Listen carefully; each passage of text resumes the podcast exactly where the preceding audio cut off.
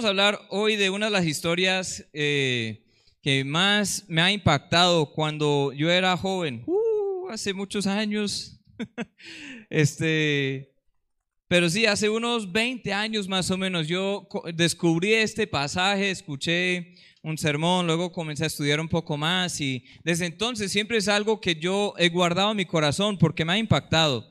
No sé ustedes, pero yo cuando era niño, este, yo tenía sueños. ¿Cuántos de ustedes han tenido un sueño? Este, mi sueño era, este, al principio yo iba a ser bombero eh, y policía, pero no tiene piedras, y este, también un predicador. Entonces, tres profesiones a veces muy odiadas, no sé por qué, pero bueno, yo iba a ser, eh, yo, yo iba a ser un bombero entre semana y un predicador los fines de semana. Me acuerdo una vez cuando tenía por ahí este, 15 años, tuve la oportunidad de predicar el primer sermón. Entonces, en esa misma semana pude rescatar un gato de un árbol.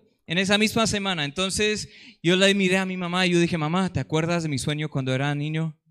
Que quería ser bombero, que ellos rescatan a gatos, ¿sí? De los árboles. Y luego esta, eh, esta, este fin de semana yo prediqué. Entonces, cumplí el sueño. ¡Wow! Imagínense.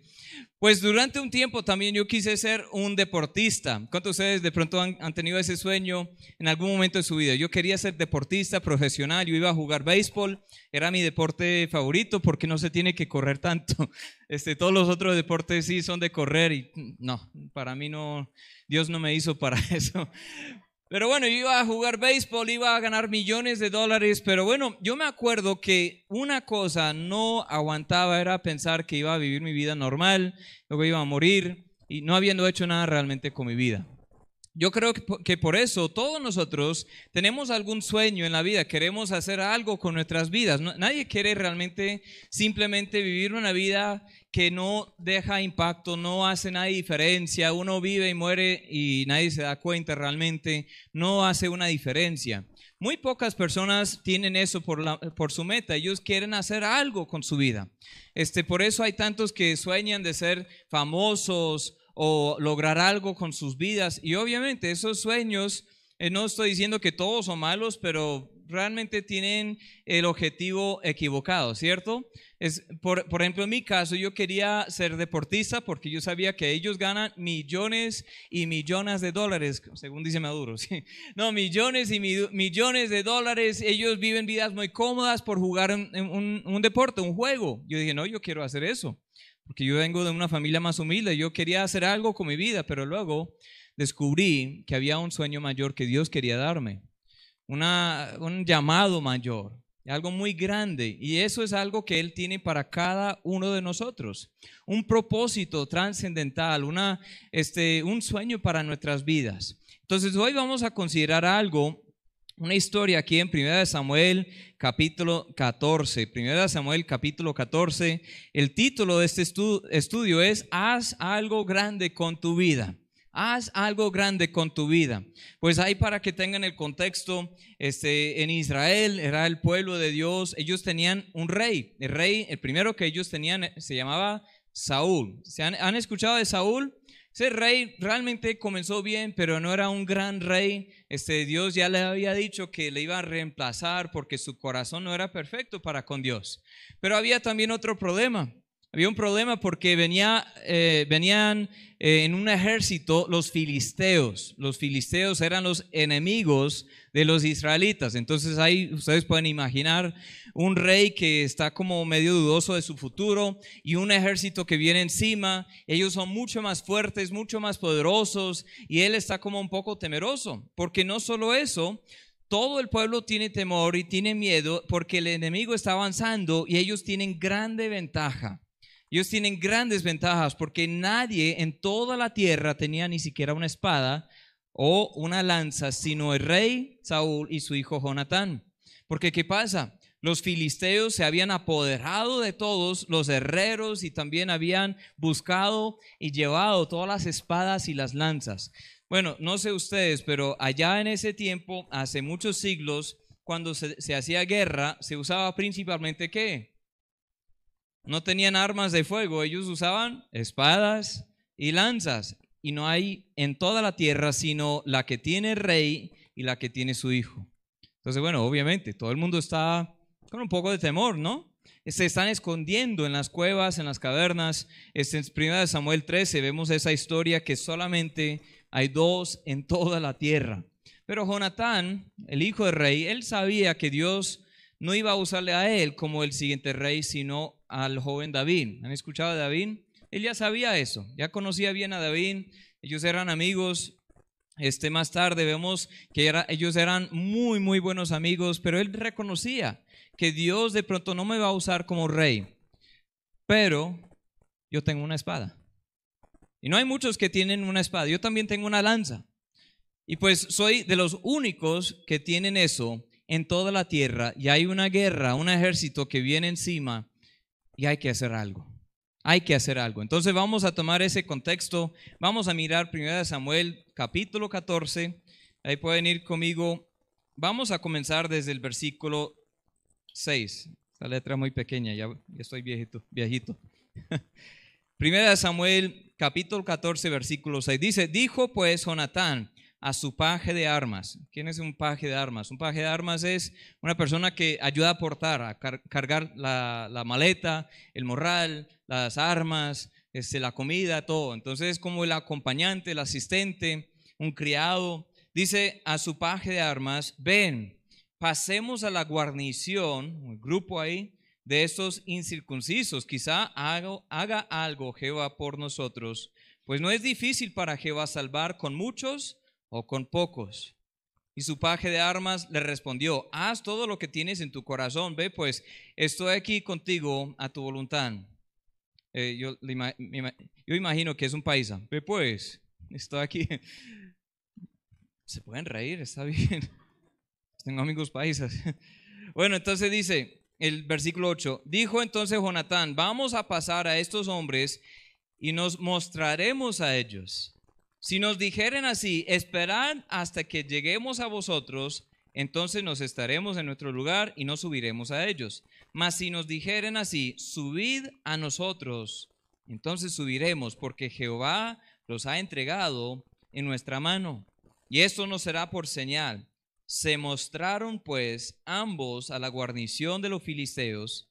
Y los filisteos dijeron, y aquí los obreros que salen de las cavernas donde se habían escondido. Y los hombres de la guarnición respondieron a Jonatán y a su paje de armas. Y dijeron, subid a nosotros y os haremos saber una cosa. Entonces Jonatán dijo a su paje de armas, sube tras mí, porque Jehová los ha entregado en manos de Israel. Y subió Jonatán trepando con sus manos y sus pies, y tras él su paje de armas. Y a los que caían delante de Jonatán, su paje de armas que iba tras él, los mataba. Y fue esta primera matanza que hicieron Jonatán y su paje de armas como 20 hombres en el espacio de una media yugada de tierras, como media hectárea. Y hubo pánico en el campamento, por el campo y por el campo, y entre toda la gente de la guarnición y los que habían ido a merodear. También ellos tuvieron pánico y la tierra tembló. Hubo pues gran consternación. Vamos a orar, Padre. Gracias por eh, darnos el privilegio de estar aquí con nuestros hermanos, amigos de diferentes iglesias. Yo te pido, Señor, que bendigas este tiempo de la enseñanza, que toques nuestro corazón, que nos, nos lleves a ti mismo, Señor, a primero creer el Evangelio, pero también a vivir en ello, a vivir para algo trascendental, algo más grande. Te pido, Señor, que los jóvenes que están aquí hoy, tanto los jóvenes, jóvenes y jóvenes viejos, Señor, que todos estemos atentos a lo que tú quieres hacer en nuestras vidas. Que nosotros podamos aceptar y vivir en tu perfecta voluntad, Señor. En tu nombre te lo pido. Amén y amén. Bueno, entonces, haz algo grande con tu vida. Primeramente, aquí vemos una gran victoria. Si nosotros al final de todo vemos que ellos ganaron, pero ellos no sabían que iban a ganar, ¿cierto? Ellos no sabían eso. Entonces vamos paso por paso. Vamos a ver cuáles son los pasos para hacer algo grande con nuestras vidas. Primeramente vemos que ellos soñaron en grande. sueña en grande. Eh, soñemos en grande, más bien. Soñemos en grande. ¿Por qué? por qué Dios es un Dios grande. Amén. ¿Sí o no? Más o menos, más o menos. Sueña en grande. Muchos nunca han hecho nada grande y nunca harán nada grande con sus vidas porque no sueñan en grande. Ellos tienen sueños muy pequeños y otros han dejado de soñar. Otras personas han dejado de pensar en grande. Otras personas han dejado de pensar que de pronto Dios puede hacer algo grande con sus vidas. Me, gustaría resaltar esas primeras frases que dice Jonatán. Dice en el versículo 6, Jonatán dijo a su paje de armas, ven, pasemos a la guarnición de estos incircuncisos, es decir, que los que no son el pueblo de Dios, estos del enemigo, quizá haga algo Jehová por nosotros. Quiero que vean eso, quizá haga algo. Jonatán no sabía, no sabía qué iba a hacer Jehová, ¿cierto? Pero dijo, quizá haga algo Jehová por nosotros. Y luego la siguiente parte, pues no es, ¿qué? No es difícil. No es difícil para Jehová salvar con muchos o con pocos. Yo creo que muchas veces nosotros vemos nuestras imperfecciones y nuestras debilidades y nuestras limitaciones que tenemos y por eso limitamos a Dios. Pero Dios no es un ser humano para, para vivir con las mismas limitaciones, ¿sí o no?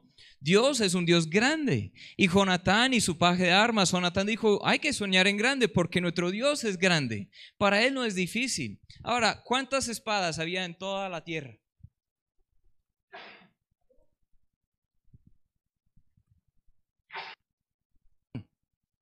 COVID. Perdón. Son las luces, sí. Eso digo, pero bueno, cuando todos salimos positivos ya sabremos por qué. Bueno, disculpen. Eso sí fue un chiste, ustedes están tan tensos así. Hay que relajarnos un poco. ¿Qué estábamos hablando? Bueno, ¿cuántas espadas había en toda la tierra? Solo la de Jonatán y su padre. ¿Dónde estaba su padre? Ahí dice en el capítulo anterior que él estaba escondiéndose. En los primeros versículos, él estaba escondido. Este, él no quería mostrarse, no quería salir, no quería hacer nada, porque ustedes se imaginan, este, Saúl diciendo, bueno, tengo la mía y pues mi hijo, mi hijo es un hijo, es un joven, es, es un niño, no sabe nada, pero yo sí soy guerrero y me da miedo. Si a mí me da miedo, entonces a Jonatán también le debería dar miedo, entonces él está escondido, porque humanamente eso es posible o es imposible. Lo que quiso hacer Jonatán es imposible, porque imagínense una guerra, este, con dos, una persona con la espada y otra persona con la lanza, contra quién sabe cuántos filisteos ahí. Nosotros muchas veces vamos a ver cosas imposibles que Dios quiere que hagamos en nuestras vidas. Hay que soñar en grande. Debemos soñar en grande. Yo me acuerdo que cuando tenía por ahí 11 años, era cuando estaba pensando en, mucho esto. La edad de algunos de ustedes, algunos de ustedes tienen 11, tienen 10, tienen 12, 13, 14. Pues yo luchaba mucho con esto realmente hasta después. A los 15, 16, yo, yo tenía mis, mis inquietudes porque yo decía, bueno, yo quiero hacer algo grande para Dios, pero veo mis limitaciones. ¿Quieren saber cuáles eran mis limitaciones este, para mí? Este, yo no podía hablar. Yo, me dificultaba hablar. Me gustaba hablar, pero no, no podía expresarme bien. Imagínense, predicar, ¿cómo así? ¿Cómo voy a predicar si no puedo hablar? Y Dios puso un deseo en mí, este, pero yo no sabía qué hacer con ese deseo. Yo estaba esperando que Dios me diera permiso para hacer algo, que hiciera algo especial en mí, como, no sé, este, rayos del cielo y relámpagos y truenos y todo, y, y de una vez sanar mi, mi, mi forma de hablar, porque yo no, yo no podía hablar claramente. Algunos de ustedes, bueno, pues, sigue luchando con eso, ¿no? sí. Bueno, gracias, sí. Hay que tener uno de esos avisos. Bueno, ahora sí, eh, ríanse. Bueno, la verdad es que yo tenía, eh, estaba muy consciente de mis debilidades. Yo estaba muy consciente que venía de una familia muy pobre. Este, algunos de ustedes de pronto pueden este, vivir sabiendo cómo es eso. Este, mi familia, entre todos los amigos míos, éramos los más pobres. Entre familiares, éramos los más pobres. Entre todos los jóvenes en la iglesia, éramos los más pobres. Yo siempre estaba pensando, bueno, pues quisiera poder servir a Dios, pero yo no, yo no tengo las mismas oportunidades que tienen otras personas. Yo me acuerdo pensando así, luchando con esto, luchando con el otro. pero Dios puso en mí un deseo. ¿Qué dice en la Biblia en Filipenses 2.13? Este, no sé si alguien lo quiere leer, este Filipenses 2.13, lo pueden buscar ahí rapidito, leer con voz alta. Este versículo Dios lo usó grandemente en mi vida. A ver, ¿quién lo tiene? Sí, Filipenses 2.13. Hágale.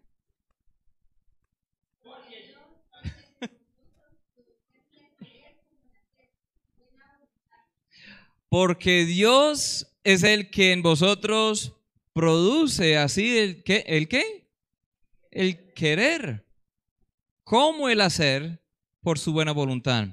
Yo estaba esperando durante mucho tiempo este, una confirmación del llamado de Dios para, no sé, predicar o ser misionero o algo así. Yo quería hacerlo, quería, quería, quería servir a Dios, pero estaba esperando una voz del cielo o algo así, como sueños, visiones, y, no sé por qué. Yo preguntaba a personas, este, ¿cómo voy a saber si Dios me está llamando al ministerio o no? Y todo el mundo me respondía de la misma forma. Yo me frustraba. Me decían, tú sabrás.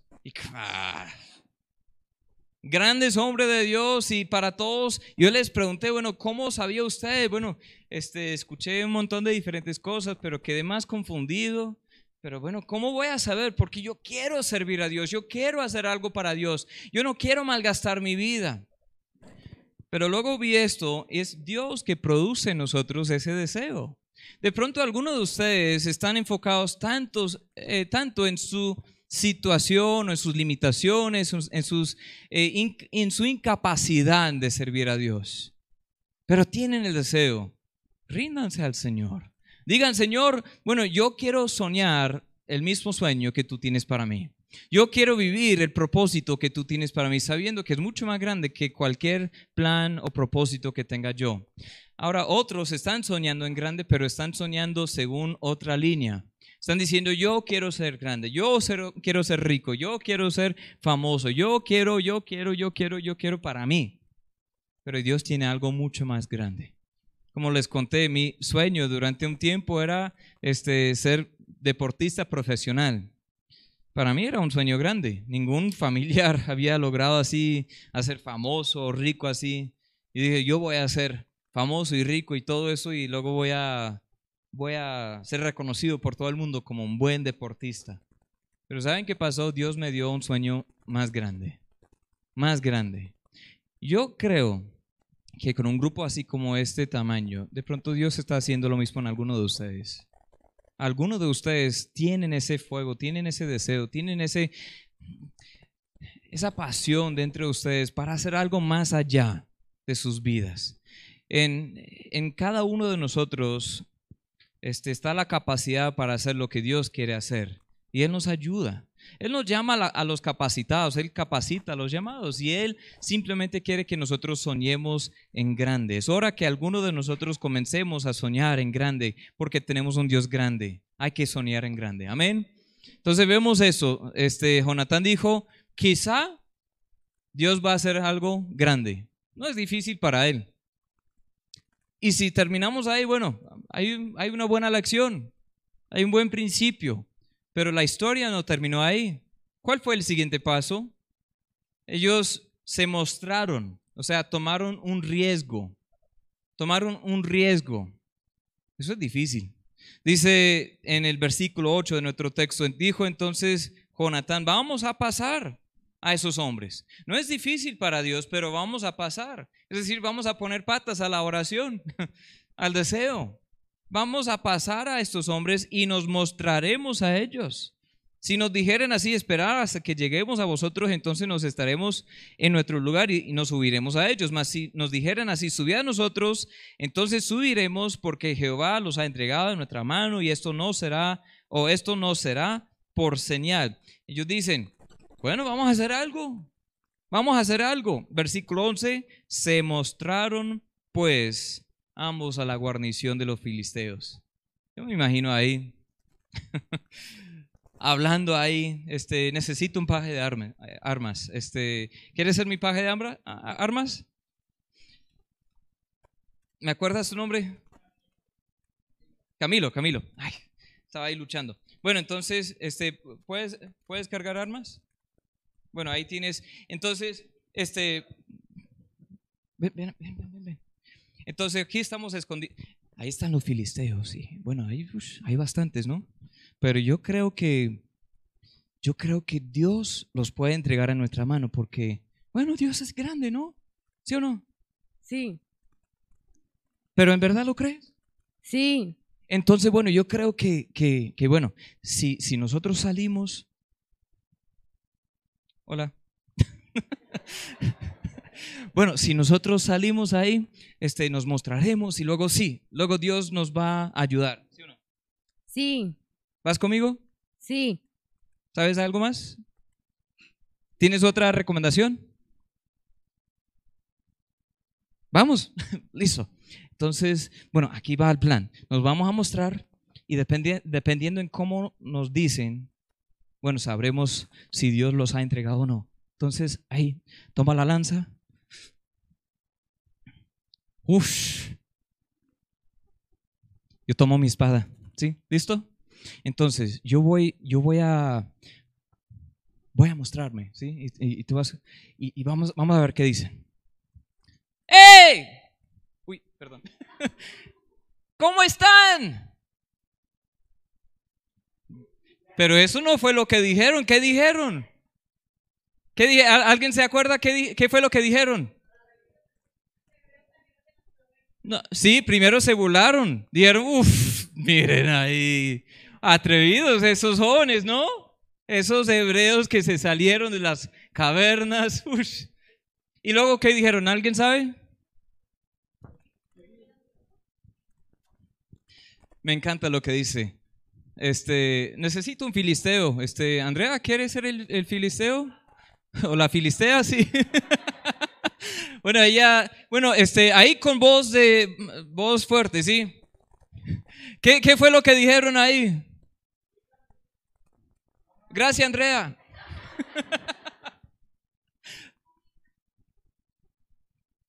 Me encanta esa siguiente frase.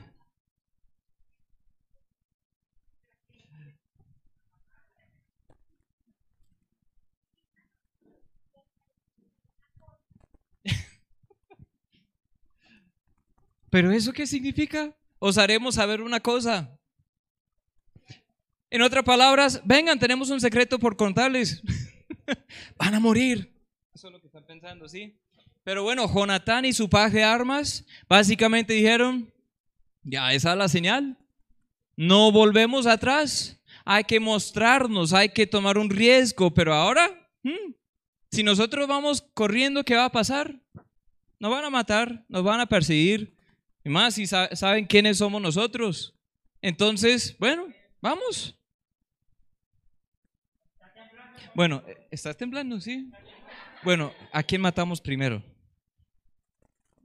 No, no, no, ninguno. Bueno, es- es- espérate ahí, espérate ahí, porque vamos a, la siguiente parte. Entonces, bueno, ah, si quieres tomar un asiento, esto sí va para largo. bueno, entonces muchas veces en nuestras vidas, pero no te esco- escondas, sí, ya saliste. Muchos estamos soñando, queremos hacer algo, pero no queremos tomar ese primer, primer paso. Hablamos de lo que Dios de pronto puede hacer en nuestras vidas, pero no tomamos ningún riesgo. Nunca queremos salir de la zona de confort, porque es difícil. Yo me acuerdo en mi vida, pues, este, yo quería, ya quería servir a Dios, yo estaba soñando en grande, ya capté lo que Dios estaba queriendo hacer en mi vida, no entendía totalmente lo que iba a ser el llamado de Dios, pero yo dije, Señor, toma mi vida, todo lo que soy, todos mis días, todos mis talentos, todos mis dones y todas las oportunidades, Señor, tuyos, tuyos son. Entonces toma todo y yo confío en ti para lo que tú quieras hacer en mi vida. Pero tocó tomar un paso. Yo me acuerdo que este, iba a salir a estudiar en un seminario este, y era muy lejos. Algunas personas se salen del hogar cuando tienen cierta edad y, y luego, bueno, se salen de, de una cuadra para otra o de un barrio para otro. Y algunos ush, de una ciudad, un municipio para otro o un departamento para otro. pero yo salí de un continente para otro continente. Y era un gran paso de fe, porque yo nunca había hecho nada así. Y pues, obvio, pues yo no tenía los recursos. Este, pero Dios proveyó todo lo que necesitaba, pero tocó tomar ese paso de fe, decir, Señor, ahora no vuelvo atrás. Tomar un riesgo es difícil. Decir a algunos familiares a veces es difícil también. Yo me acuerdo, estaba trabajando con un tío. Eh, él tenía una empresa de construcción. Entonces yo, este, desde adolescente, como a 14, 15, 16, 17 años, en mi tiempo libre le ayudaría con algunas cosas. Este, un joven de, de 15 años cuya voz ni siquiera había cambiado. Entonces yo ahí en, una, en un sitio de construcción con hombres ahí fuertes y grandes y, y gordos y todo eso. Y ahí el niño, hola, ¿cómo están? bueno, así era yo. Pero bueno, yo iba con él y él era cristiano, mi tío era cristiano. Pero yo comencé a compartir con él, yo creo que voy a ser misionero, yo, yo creo que eso es lo que Dios quiere que haga y no sé, yo estoy feliz porque no sé cómo, cómo va a ser eso, pero yo estoy emocionado. ¿Y saben qué me dijo? ¿Por qué vas a malgastar tu vida haciendo eso? ¿Por qué malgastarías los mejores años de tu vida haciendo algo así, una bobada? ¿Por qué no primero comiences a, estudiar una buena carrera y tengas un buen trabajo y, eh, te encuentres con una buena esposa, eh, uno, se eh, pueden criar unos buenos niños y ahí cuando los niños sean grandes y se van de la casa, entonces ustedes ahí de viejitos pueden ir y lo que quede de la vida, hay para Dios. Pero ¿por qué vas a malgastar los mejores años de tu vida haciendo algo así? Porque tú puedes tener un, cualquier trabajo, tú eres inteligente, eh, te, te, van a dar becas en las universidades y para cualquier carrera que tú quieras elegir, tú puedes. ¿Por qué vas a malgastar eso para Dios? Uf, eso me dolió. Eso me, me dolió. Pero ¿saben qué? Yo dije, pues eso es lo que Dios quiere. Y para mí yo no creo que es malgastar, ¿cierto? Eso es invertir en algo mucho más duradero, pero él no lo entendía. Es bueno soñar, pero tarde o temprano tienes que actuar. Tienes que tomar un riesgo porque no siempre sabes cómo va a salir. Jonatán y su paje de armas no sabía qué iba a pasar con ellos después de mostrarse, pero ellos dijeron, bueno, vamos a tomar un paso. Párate y alístate para la batalla y luego avanza. Un día a la vez, sí, hay una causa. Unos capítulos después encontramos la historia de David y Goliat. Este, David se enfrenta con este gigante Goliat y, no todos entendían su coraje, su decisión, su confianza. Su familia le menospreciaba. Ahí están en la guerra, unos capítulos después, en, el capítulo 17. Primero de Samuel 17, 28, él se encuentra con su hermano mayor y dice, oyéndole hablar Eliab, su hermano mayor, con aquellos hombres, se encendió en ira contra David y dijo, ¿para qué has descendido acá? ¿Y, a, quién has dejado aquellas pocas ovejas en el desierto? Porque David era el encargado de cuidar las ovejas, no era el guerrero como sus hermanos. Y pueden escuchar la burla, ¿no? Yo conozco tu soberbia y la malicia de tu corazón, que para ver la batalla has venido. David respondió, ¿qué he hecho yo ahora? ¿No es esto mero hablar? ¿No es esto mero hablar? ¿No hay una causa? ¿No deberíamos hablar sobre cómo vencer a este Goliat, el que está difamando el nombre de Dios, el que está blasfemándolo a Dios? El rey Saúl, unos versículos después, también le menospreciaba. El versículo 32 dice, dijo David a Saúl, no desmaye el corazón de ninguno a causa de él, de Goliat. Tu siervo irá y peleará contra este filisteo. Goliat, ¿alguien sabe cuántos metros tenía de altura? ¿Siete metros? ¿Cómo así? tenía tres metros de altura. Imagínense. Así como esa distancia aquí, tres metros de altura.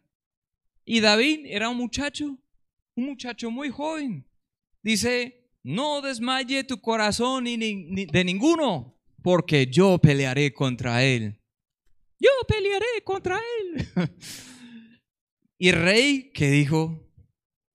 El rey dijo, no podrás ir, eh, no podrás tú ir contra aquel filisteo para pelear con él, porque tú eres muchacho y él un hombre de guerra desde su juventud.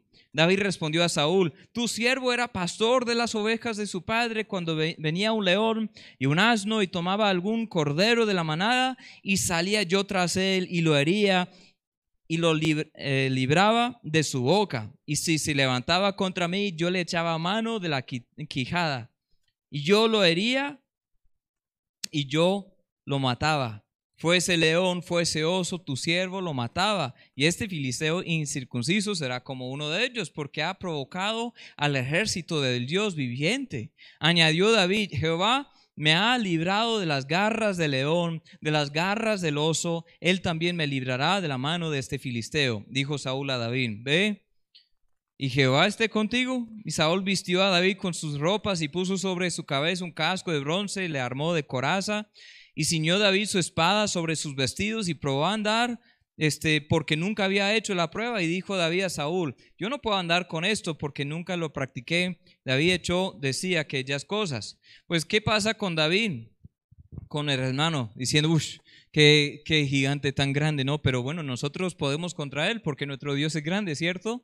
Y Eliab, "Hmm, ¿tú quién eres? ¿Con quién dejaste esas ovejas? Bueno, yo voy a hablar con el rey. ¿Este rey necesita un voluntario?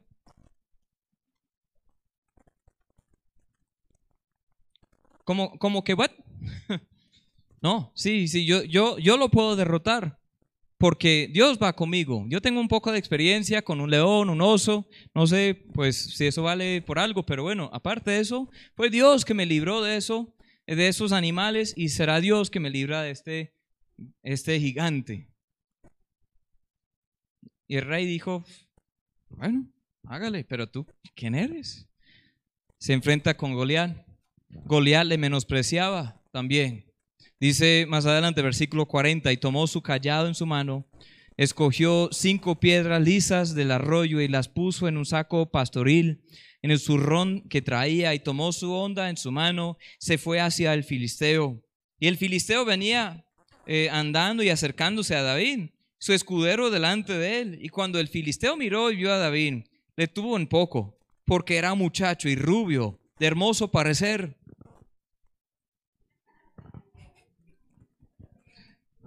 Ahora sí se ríen. Bueno, esa no fue broma. No, no, no, mentiras.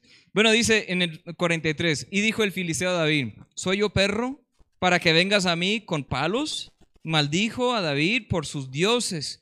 Dijo luego el filisteo David, ven a mí, daré, tu carne a las aves del cielo y a las bestias del campo. Entonces dijo David al filisteo, tú vienes a mí con espada y lanza y jabalina, mas yo vengo a ti en el nombre de Jehová de los ejércitos, el Dios de los escuadrones de Israel, a quien tú has provocado. Jehová te entregará hoy en mi mano, yo te venceré y te cortaré la cabeza, daré hoy los cuerpos de los filisteos a las aves del cielo y a las bestias de la tierra. Y toda la tierra sabrá, ¿qué? No que sea yo un matador de gigantes. Toda la tierra sabrá que hay un Dios en Israel. Y sabrá toda esta congregación que Jehová nos salva con espada y con lanza, porque Jehová, de Jehová es la batalla y Él os entregará en nuestras manos. Bueno, ahora ustedes saben la historia. David se mostró, tomó un riesgo, así como Jonatán y su paje de armas unos capítulos antes. En nuestras vidas, Dios quiere hacer algo grande en nosotros y por medio de nosotros, y hay que soñar en grande, pero también eventualmente hay que tomar un riesgo. Algunos que, de los que están aquí, inclusive no sé si puedo compartir esto, pero el mismo pastor Félix, este, el pastor Juan, allá atrás y otros, tenía, luchaban con esto, así como yo, porque no todos entienden eso. No todos entienden por qué malgastaríamos nuestras vidas predicando el Evangelio, pero saben que Dios quiere levantar a más, a más jóvenes, a más jovencitas, que estemos dispuestos a servirle en cualquier capacidad que Él elija. Él quiere que nosotros digamos, Señor, no, no pasa lo que, no pasa nada lo que piensen otros de mí. Yo quiero servirte a ti. Me voy a tomar, me voy a mostrar, voy a tomar un riesgo, voy a tomar un paso a la vez, Señor, y tú estarás conmigo. Yo sé que estarás conmigo. Señor, ayúdame. Y bueno, en tercer lugar, vemos, vamos a volver al capítulo 14. Determina a pagar el precio. Determina pagar el precio. Primera de Samuel 14:12 dice, los hombres de la guarnición respondieron a Jonatán y su paje de armas, dijeron, subid, subid a nosotros, os haremos saber una cosa. Entonces Jonatán dijo a su paje de armas, sube tras mí, porque Jehová los ha entregado en manos de Israel. Y subió Jonatán, trepando con sus manos y sus pies.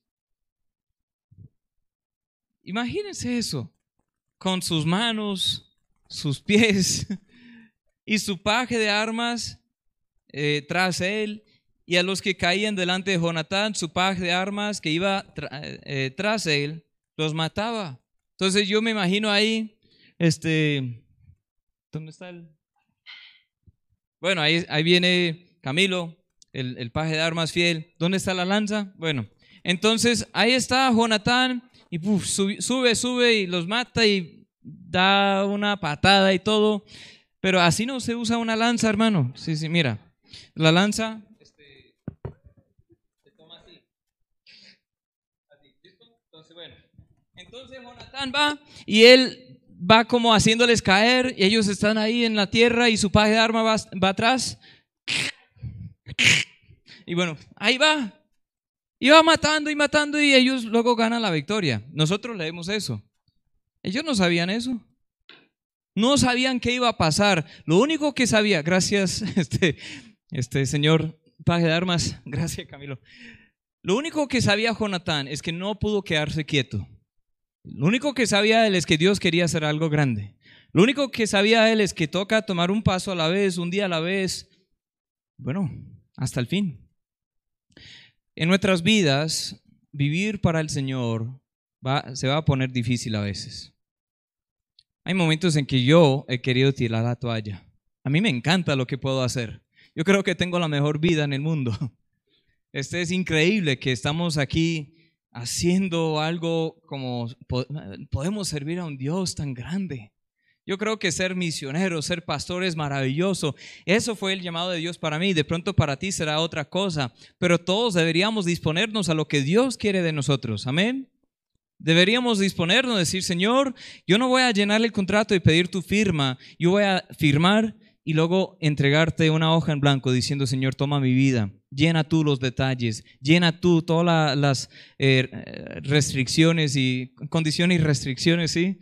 Llena tú todo eso. Yo no te pongo ninguna restricción, Señor, toma mi vida, pero toca determinar, pagar el precio. Jonatán y su paz de armas tenían que avanzar, no había otra opción. No podían volver atrás. O se iban a morir o iban a celebrar una victoria ese día, pero estaban comprometidos hasta el final. Los líderes, perdón, los líderes tienen que pagar un precio. Muchos comienzan, pero muy pocos terminan. En 1 Corintios 9 vemos que el apóstol Pablo dice, pues, estoy corriendo, soy como un atleta, yo tengo que golpear mi cuerpo y, y lo pongo en servidumbre para poder llegar al final, para no habiendo sido yo heraldo, quedar descalificado o quitado de esta carrera. La perseverancia no solo es un fruto de haber sido salvo, debe ser una característica de todos los creyentes. Nosotros no tiramos la toalla, no nos cansamos de hacer el bien. Eh, amigo, gana primero las victorias pequeñas. Eso te da confianza para, que, para lo que viene después. Lo que David dijo en 1 Samuel 17, unos capítulos después, él dijo, ya he ganado contra el león y el oso. Antes de llegar Goliat, habían pruebas más pequeñas. Antes de llegar una cosa grande en tu vida, habrán cosas pequeñas. Sé fiel en las cosas pequeñas. Amén. Persevera en las cosas pequeñas. Tienes que tener la confianza correcta, pero también el corazón y el propósito correcto. Quisiera volver a, lo que leímos de David Goliat. Primero de Samuel 17, 45. Escuchen bien lo que dice ahí. Entonces dijo David al filisteo, tú vienes a mí con espada y lanza y jabalina. ¿Qué tenía David en la mano? ¿Qué tenía él? ¿Cómo, ¿Cuál fue la arma, el arma de, de David? ¿Cómo ve? Una onda.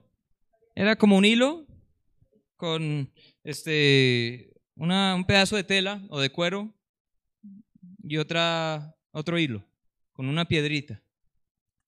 Algo muy sencillo. Y bueno, él tenía eso, cinco piedritas por si acaso, ¿sí? Él tenía esa arma Y él dijo, tú vienes a mí con espada y lanza y javelina, mas yo vengo a ti con esta onda en la cual tengo mucha precisión y mucha práctica. Pero eso no fue lo que dijo. Aunque era la verdad, lo que tenía en la mano era la onda. ¿En qué vino David?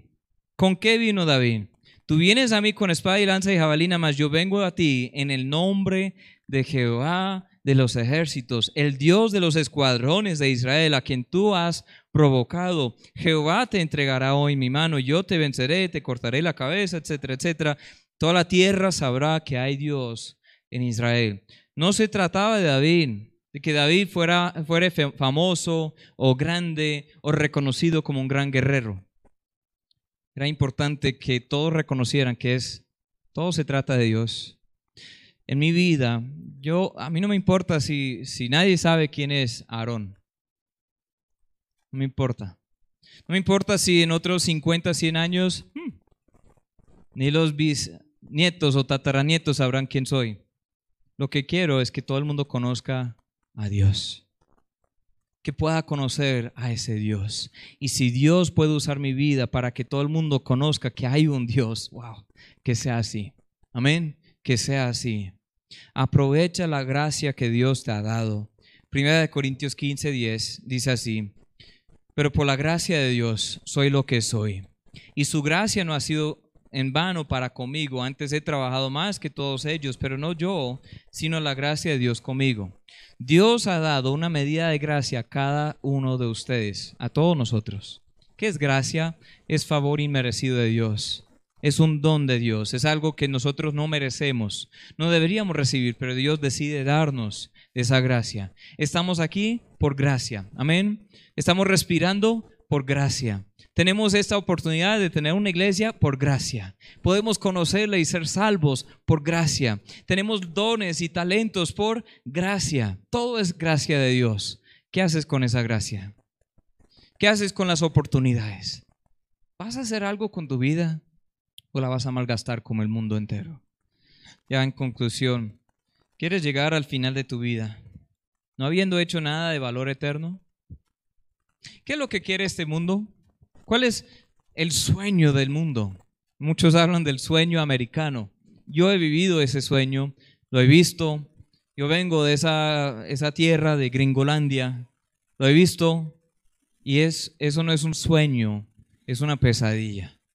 ¿Qué es el sueño americano? Como se ha dicho, ha escuchado que una persona tiene mucha plata, tiene buen trabajo, tiene una casa enorme, tiene dos, tres, cuatro carros del año, de pronto tiene una familia muy bonita, bien vestida, tiene buena comida, tiene todo lo que quiere hacer, puede salir a vacaciones dos, tres, cuatro veces al año, puede hacer lo que quiere hacer, puede viajar, puede este, ir a pasear, puede disfrutar conciertos, tener los, los mejores juguetes modernos con la tecnología, puede tener lo que quiere tener y más. Pero yo lo he visto y es una pesadilla. Porque esas cosas no traen felicidad. No traen felicidad. Yo me acuerdo cuando era de la familia pobre.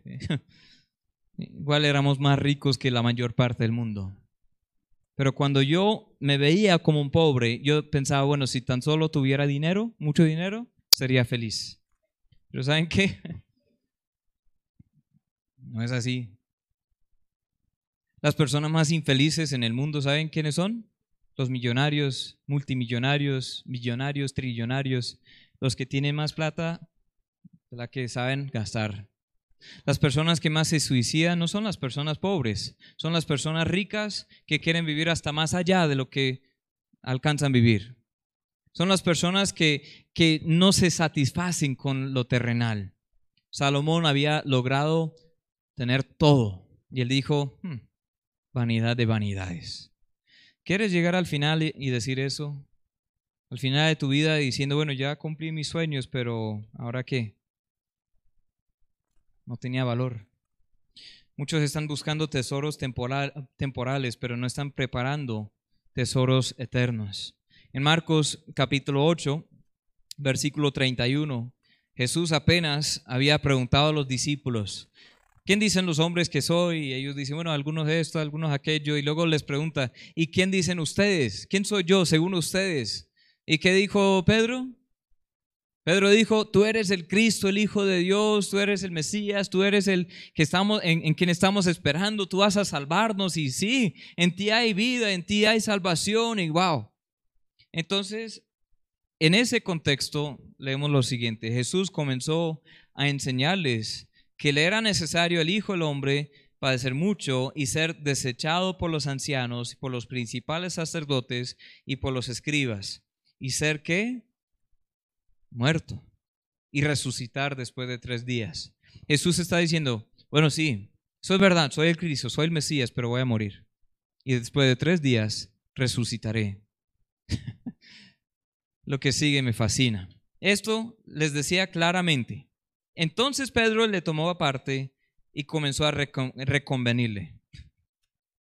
Jesús está enseñando a sus discípulos, bueno, sí, soy el Salvador, pero me van a matar y luego voy a resucitar. Y Pedro dice, Jesús, eh, quiero hablar contigo, sí, sí, ven. Este, mira Jesús, eh, no, no, no, no, este, no, ten, ten compasión de ti mismo. Eso es lo que dice en Mateo. En Mateo 16, ahí está. Este, ten, ten compasión de ti mismo. O sea, ¿por qué vas a sufrir?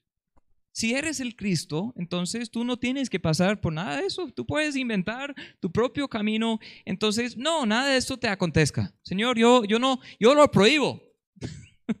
Imagínese Pedro diciéndole eso al Señor. Así pensamos nosotros. Evitamos incomodidad. Luego dice, pero él volviéndose y mirando a los discípulos, reprendió a Pedro diciendo, quítate delante de mí, Satanás, porque no pones la mira en las cosas de Dios, sino en las cosas de los hombres. Y llamando a la gente y a sus discípulos, les dijo, si alguno quiere venir en pos de mí, niéguese a sí mismo, tome su cruz y sígame. Porque todo el que quiera salvar su vida la perderá, y todo el que pierda su vida por causa de mí y del, del Evangelio la salvará. Porque ¿qué aprovechará al hombre si ganare todo el mundo y perdiere su alma? ¿O qué recompensa dará el hombre por su alma? Porque el que se avergonzare de mí, de mis palabras en esta generación adúltera y pecadora, el Hijo del Hombre se avergonzará también de él cuando venga la gloria de su Padre con los santos ángeles. Ahora, algunos de ustedes deben comenzar con lo más básico, una relación con Dios es creer el Evangelio, es creer esto, que Jesús sí es el Salvador, que murió, fue sepultado y resucitó para ofrecernos una vida más allá de esta, para ofrecernos vida eterna, para que entremos en una relación con Él por la eternidad. Él ofrece perdón de pecados porque Él canceló la deuda del pecado. O sea, todo eso estamos hablando de soñar en grande y algunos de ustedes de pronto están pensando, sí, sí, sí, yo puedo ser un ingeniero. Sí.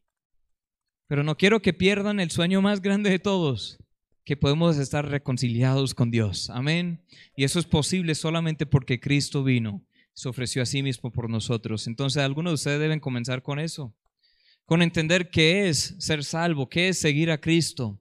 Ahora sueña en grande, según esas, esos sueños que Dios da, según ese propósito que Dios da.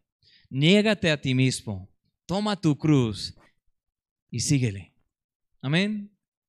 Es un llamado un poco fuerte, pero yo creo que muchos jóvenes están buscando un propósito.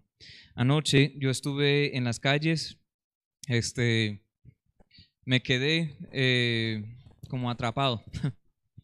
Entonces estuve ahí, estuve en el carro, eh, pero en medio de las marchas. Entonces me quedé ahí dos horas. Por delante habían tapones, bloqueos y por detrás también. Estaba en una cuadra ahí que, bueno, no había salida. Entonces yo bajé las ventanas, estaba hablando con algunos de los jóvenes, estaban ahí y escuchando mucho de lo que estaban hablando.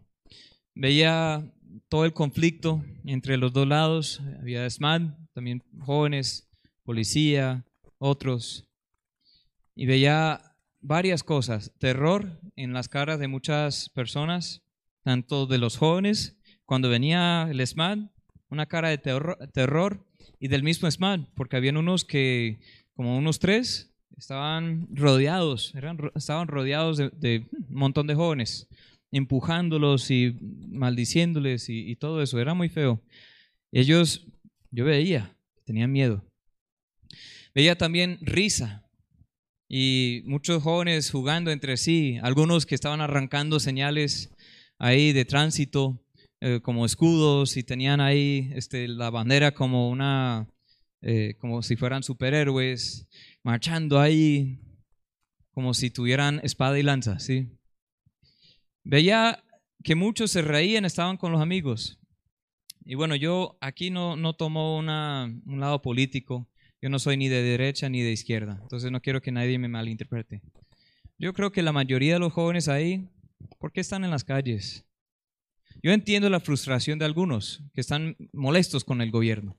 Pero yo creo que la gran mayoría están ahí porque están buscando un propósito. Quieren algo más. Quieren hacer algo con sus vidas.